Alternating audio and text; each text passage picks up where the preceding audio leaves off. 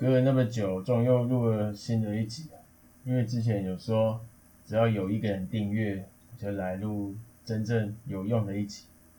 但是啊，哦，本人是一个完美主义者，之前想说录这个时候，可能要去学什么混音啊，还要插什么背景音乐，搞得很烦啊，然后就一直停摆到现在。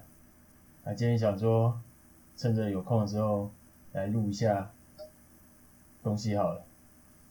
哎，那今天呢的主题哦，我发现最近很多人全民都在疯股票或者是期货，那今天就来教大家要怎么用一招来判断这个东西到底是多还是空呢？首先很简单啊，我们就用一条线叫季线。什么是季线？一年有四季，所以一季几个月？三个月。那很久以前，我们台湾还是一个礼拜要上班六天，所以一个月有几天？六四二十四，一季就是七十二。那周休日之后呢？一个礼拜只要上班五天，所以一个月有几条线？五四二十，那一季三个月。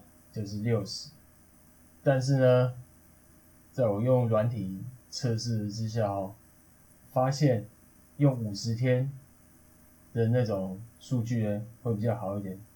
不过通常它不会因为你是用五十、六十还是七十，就会有那种显著非常大的变化，所以就看你个人喜好。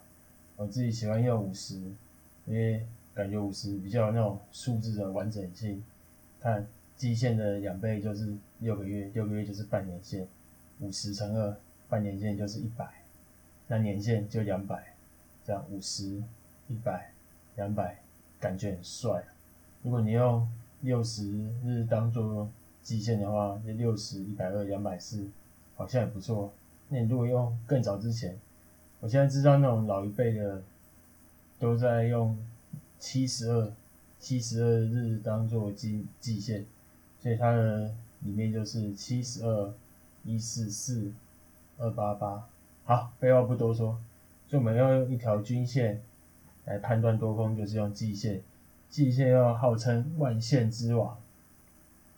那判断方法很简单，就是你的技术分析图。哎，这个 p o c k e 没办法像 YouTube 那种有图片，就是比较难解释。不过稍微有做交易的应该都知道这个概念了，就季线设定均线用五十 MA 好了。那均线的话要设定又分两种，一种是用收盘价简单的平均，一种还有指数型的，就是会加权。但没差，反正是不会差很多。只要看到今天这个股票期货还是随便拿，所有商品都适用。它只要收盘。收红 K，站上这个季线，表示目前对他来说应该是有多头的趋势。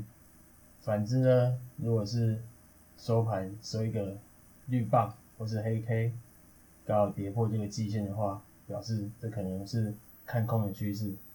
所以这就是最简单的判断商品多空的方法啊。以上，还有我再看一下，如果这次的目前播放次数七十六啊，如果超过一百，还是订阅数有有二的话，那我再录一个更更有料的好。哎，虽然这个我也觉得蛮有料的。